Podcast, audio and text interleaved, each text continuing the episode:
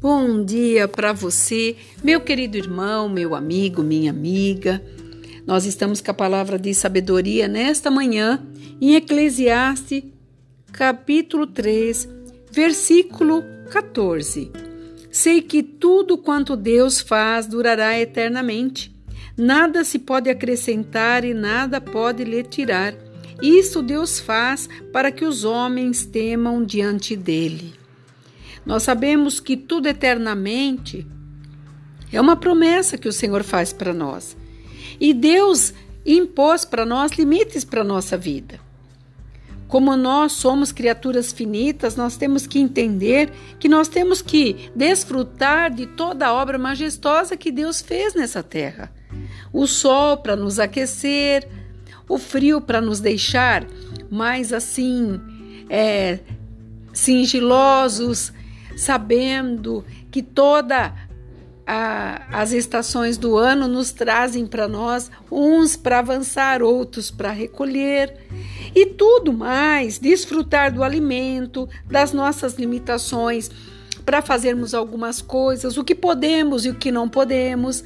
Deus, ele nos colocou esses limites e muitas vezes nós não respeitamos isso.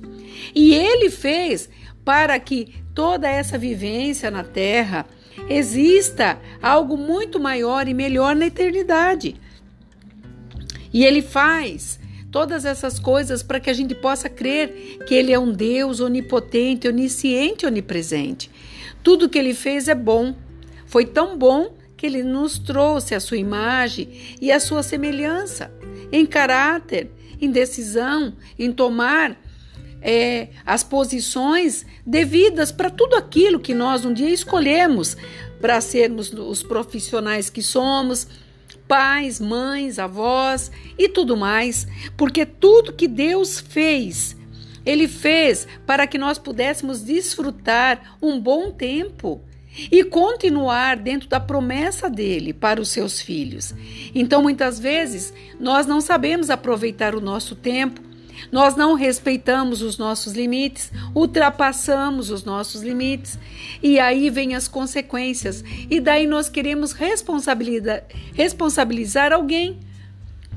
Mas ele está dizendo: tudo que eu fiz, tudo, ele fez que durará para a eternidade.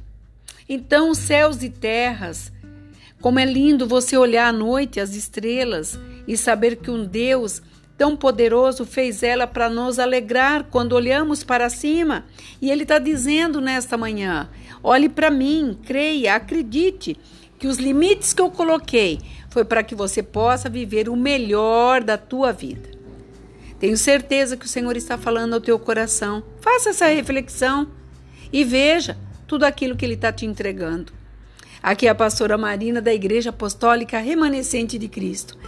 Se você puder, me ajude, passe para frente esse áudio, abençoe outras vidas e que você fique nessa reflexão que tudo que ele fez foi para que as pessoas enxerguem nele o amor que ele tem por cada um de nós. Que você fique nesta paz, abençoada, em nome de Jesus. Shalom.